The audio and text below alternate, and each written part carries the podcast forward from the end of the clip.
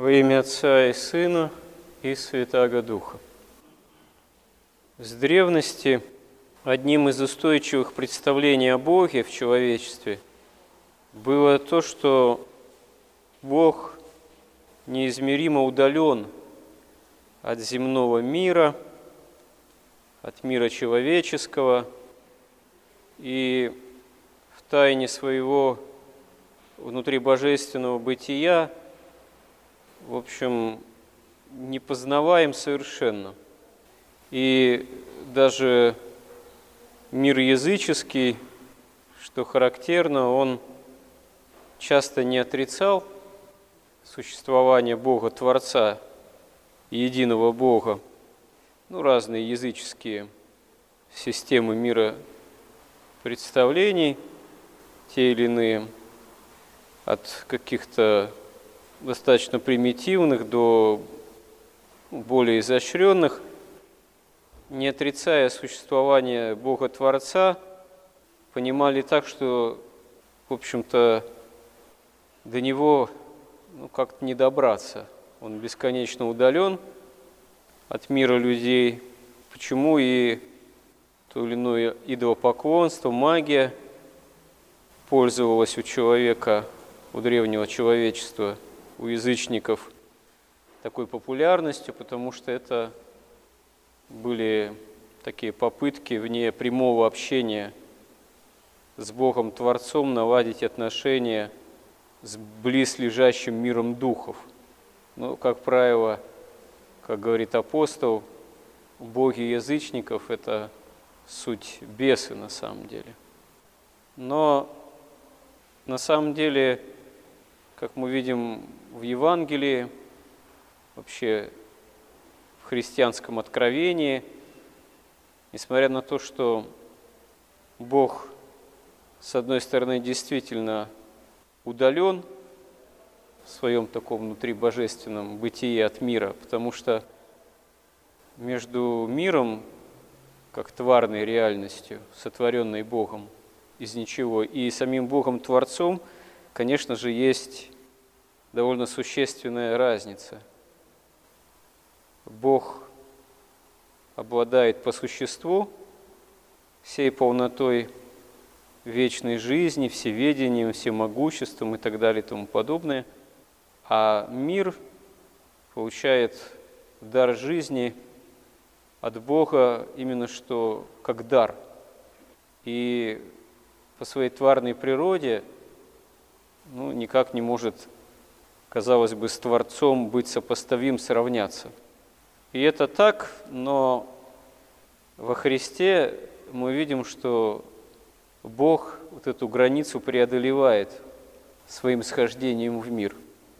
Бог, воплощаясь, Бог совершает можно сказать, такое великое чудо, которое, как указывают святые отцы, даже превосходит творение мира, превосходит, превосходит чудо творения мира из ничего. Потому что после того, как Бог сотворил этот мир из ничего и сотворил человека как венец творения по образу своему и подобию, но все равно человек имеет дар жизни по благодати, а не обладает им как Бог во всей полноте. Тем не менее, Бог, второе лицо Пресвятой Троицы, Бог Сын, Бог Слово во Христе, когда становится человеком, оказывается, что Бог становится причастен тварным условиям бытия. Причем не просто тварным, но еще и в Адаме и Еве отпавшим от него от Бога, падшим условием бытия, хотя остается непричастен греху.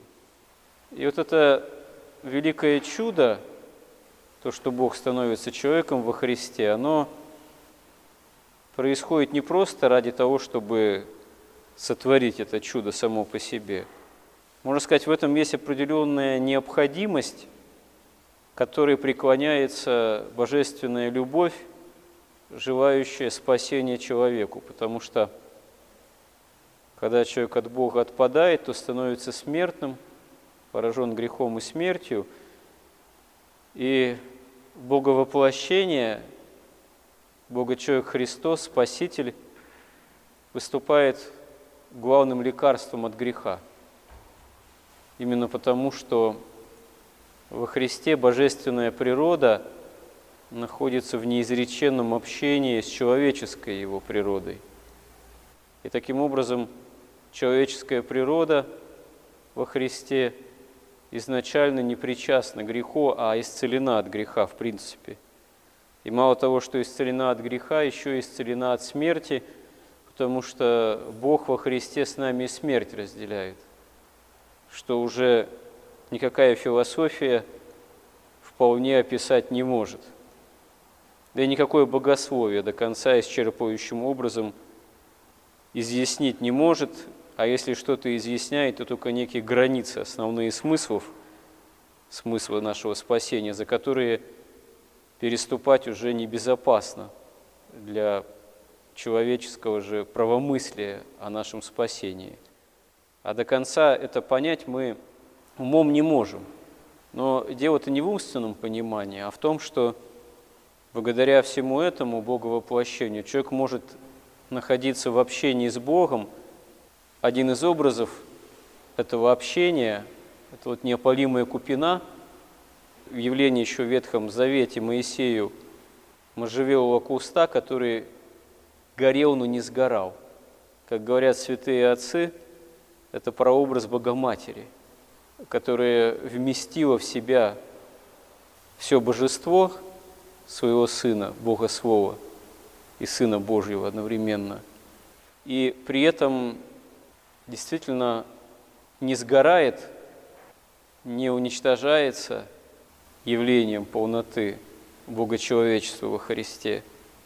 И не просто оказывается вместилищем Бога-человека – то есть оказывается не просто некой функцией, которая служит делу нашего спасения, но и личный подвиг человеческий Богородицы, ее личная святость, она первенствует по отношению ко всем людям и ангелам.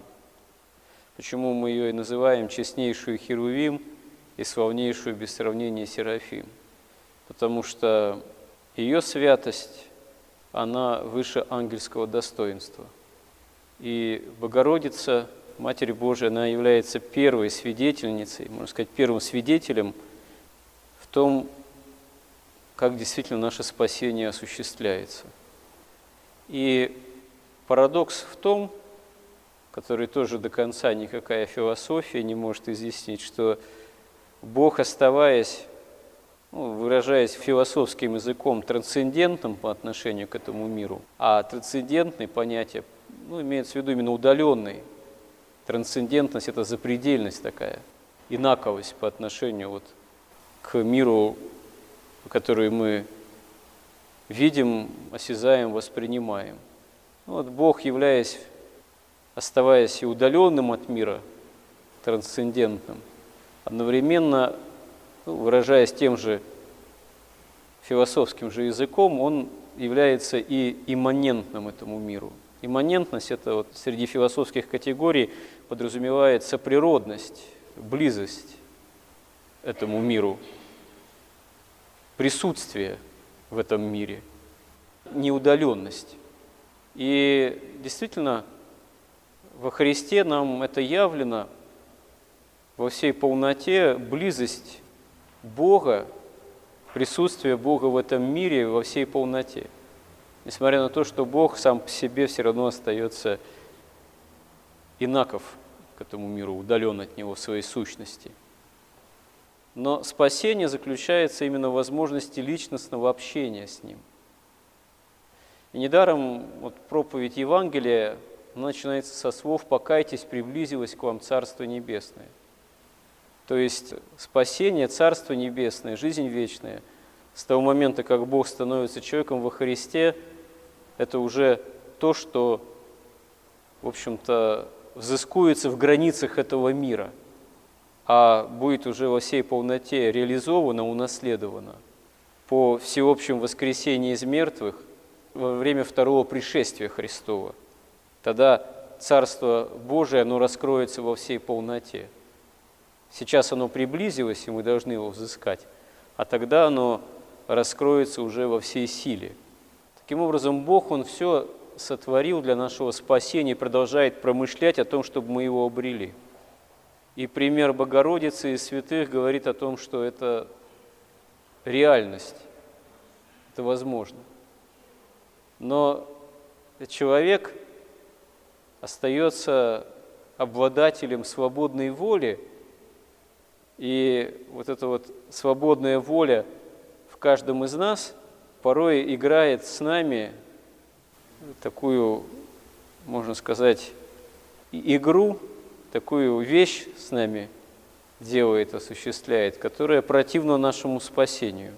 Воля свободна – это тоже дар Божий, но это очень ответственный дар, потому что человек, мы эту свободную волю можем реализовывать недолжным образом, не к благу к собственному, а по нашей связанности грехом и греховными привычками, по нашим греховным привычкам и страстям, мы часто выбираем именно не общение с Богом, не приближение к Царству Небесному, а удаление от Него.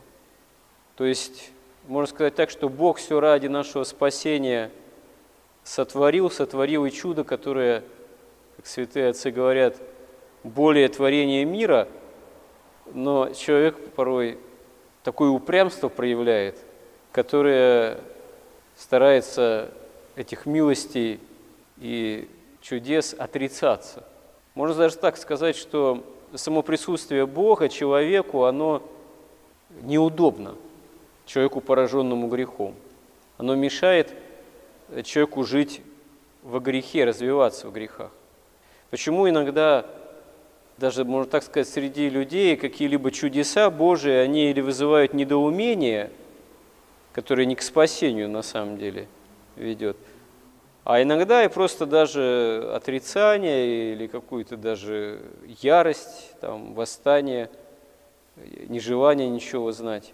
Хотя, если разобраться, само по себе чудо – это не обязательно вовсе что-то такое сверхъестественное – если именно что-то рассматривать Бога как только удаленного от этого мира, тогда да, всякое чудо – это вторжение Бога в этот мир, которое иногда человеком воспринимается именно как что-то из ряда вон. Но на самом деле христианин должен не то чтобы чудес искать или не искать, а совсем не обязательно христианину рассматривать саму возможность чуда – как что-то вот из ряда вон выходящего. Царство Божие, которое приблизилось уже, это что-то сверхъестественное, это чудо нашего спасения, оно приблизилось во Христе.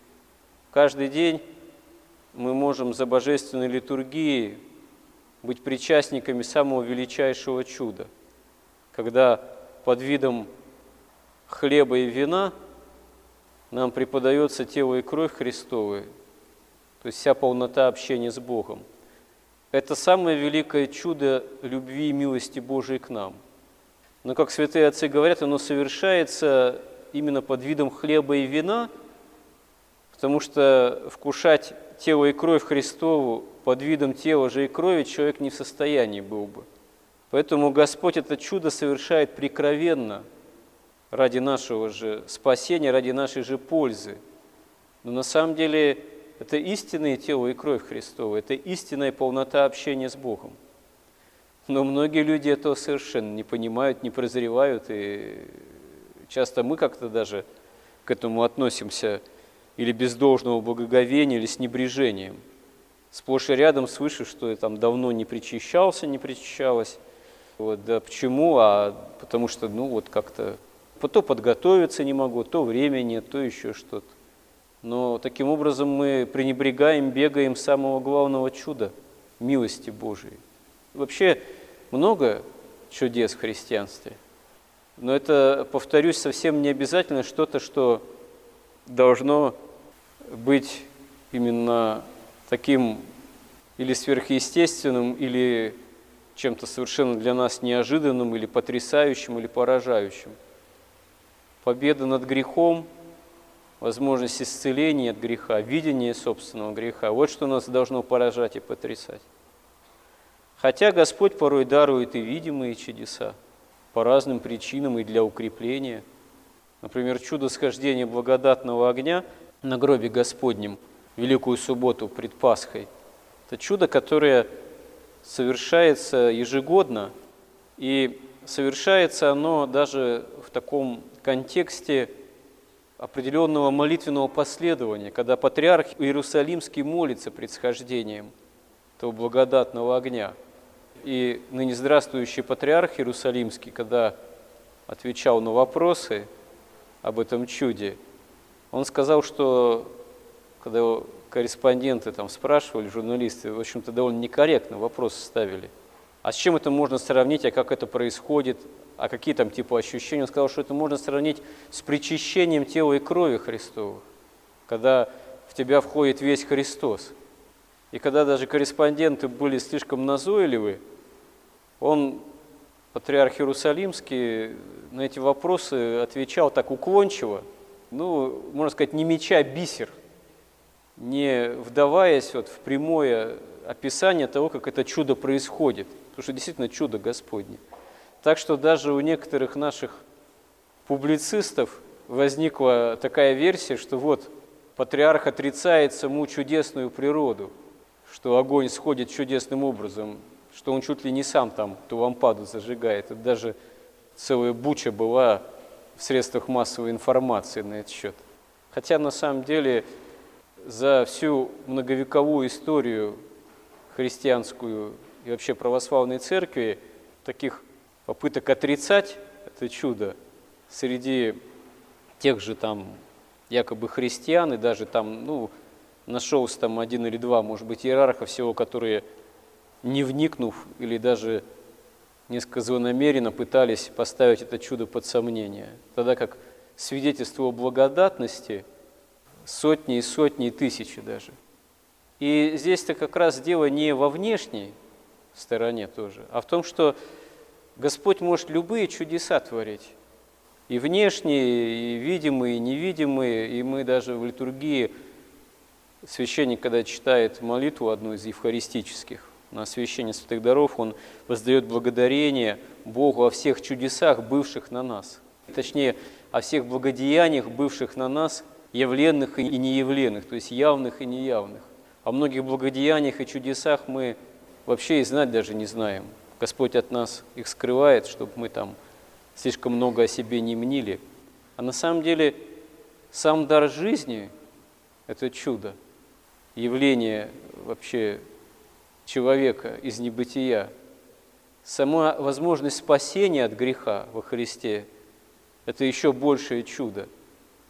Само существование Церкви, как Бога человеческого организма в причащении тела и крови Христовых, это самое величайшее чудо. И то, что мы можем быть этому чуду причастными, и тогда наша жизнь сама, земная, она обретает неизмеримо более чудесное измерение, чем жизнь без веры вне Христа, потому что в таком случае сама наша жизнь, она приобретает уже смысл вечностный, простирающийся вечность. И это уже есть великое чудо. И совсем не обязательно, что при этом оно имеет или должно иметь какие-то исключительные проявления, внешние, там, поражающие. Это все, если и бывает, то по каким-то порой определенным причинам, которые Господь, как говорится, использует.